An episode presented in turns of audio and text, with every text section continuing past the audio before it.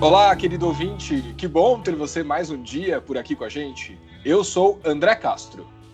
Ei, seguidores de poesia, eu sou Olga De Favari e este é o podcast Um Poema Para. E hoje é dia do nosso quadro especial recém-lançado Eu Poeta, que é um espaço aberto para aqueles que escrevem, querem compartilhar seus textos livremente, pela paixão de escrever, mas que não necessariamente se consideram poetas. É gente como a gente, sabe? E também, neste quadro, nós leremos textos de autores diversos, poetas, sim, espalhados por este mundão, mas sobre os quais nós não temos muita informação. E no Eu Poeta de hoje, nós temos a participação da nossa ouvinte Patrícia Borges, que nos escreveu contando que começou a ouvir o nosso podcast esse mês e que ele tem ajudado ela a passar por um momento de forma mais alegre, em meio a tanta ansiedade causada por esse período pandêmico. Muito obrigado, Patrícia, por começar a ouvir o nosso podcast e por nos permitir te acompanhar nesse processo. Ela conta que tem se dedicado aos estudos e à leitura e que está num processo de retomada da sua própria vida e também do gosto pela poesia. Olha também a importância do nosso podcast, né, Olga? É, que vai tomando espaço no, no, dia a dia das pessoas, mas também tem sido um refúgio, tem sido um, um abraço, né, para esses momentos de, de pandemia, né? Bonito, né? Gostoso ouvir isso, né, André? sempre lembrando que quando a gente pensou nesse podcast, ainda não era tempo de pandemia, né?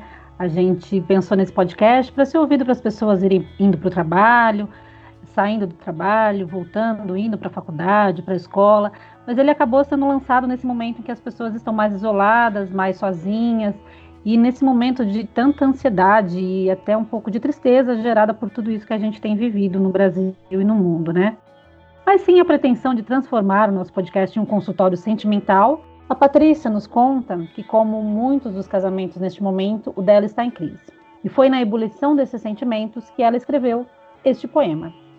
Patrícia, fica aqui todo o nosso desejo de que as coisas se resolvam da melhor forma aí no seu lar e que a sua vida volte de vez para suas mãos. É bonito quando ela diz que está querendo retomar a vida nas mãos, né? Às vezes a gente perde o controle das coisas e é preciso, de novo, puxar e que a poesia tenha ajudado ela de alguma forma.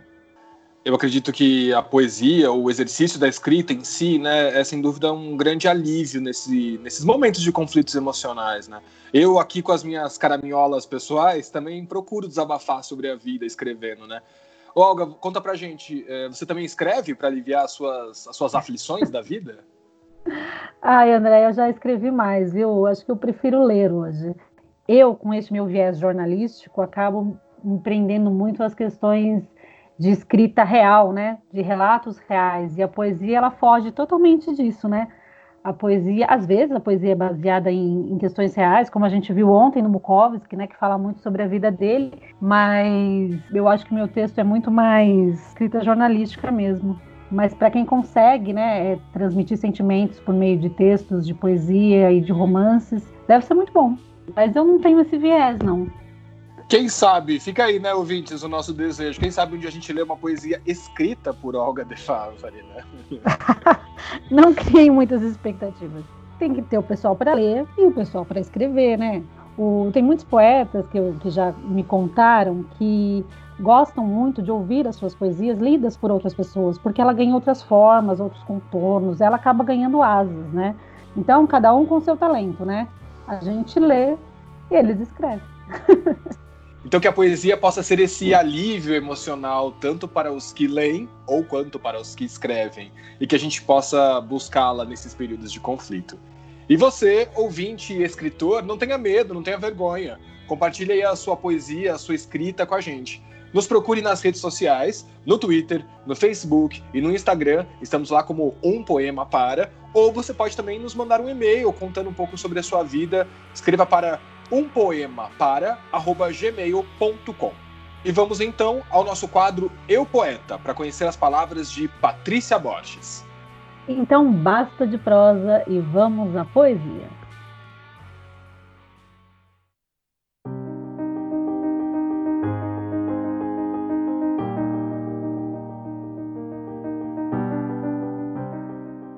Não demore, por favor. Por favor, não demore. Não demore para dizer que já se cansou. Não demore para dizer que ainda quer tentar, porque a falta de dizer poderá trazer o duplo sentido, e a mim só restará interpretar um deles. Não demore, por favor, para querer resolver, e não demore, por favor, para querer acabar.